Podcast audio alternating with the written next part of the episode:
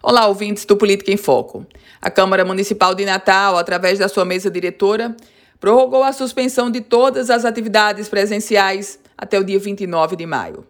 Na verdade, o legislativo da capital potiguar segue a tendência de todos os legislativos do Brasil. Aliás, a Assembleia Legislativa do Rio Grande do Norte também já prorrogou suas atividades telepresenciais até o final deste mês.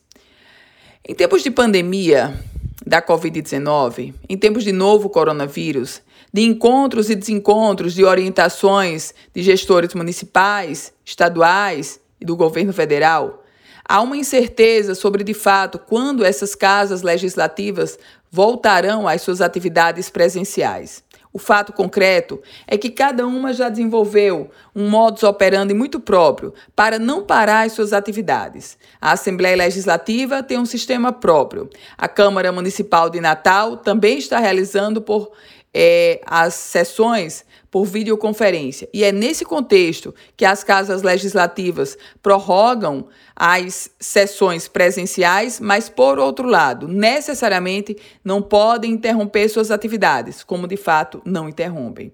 Algo comum entre as casas legislativas é que tanto a municipal quanto a estadual estão sendo impulsionadas e têm nas suas pautas, sobretudo, casos envolvendo, projetos envolvendo a Covid-19.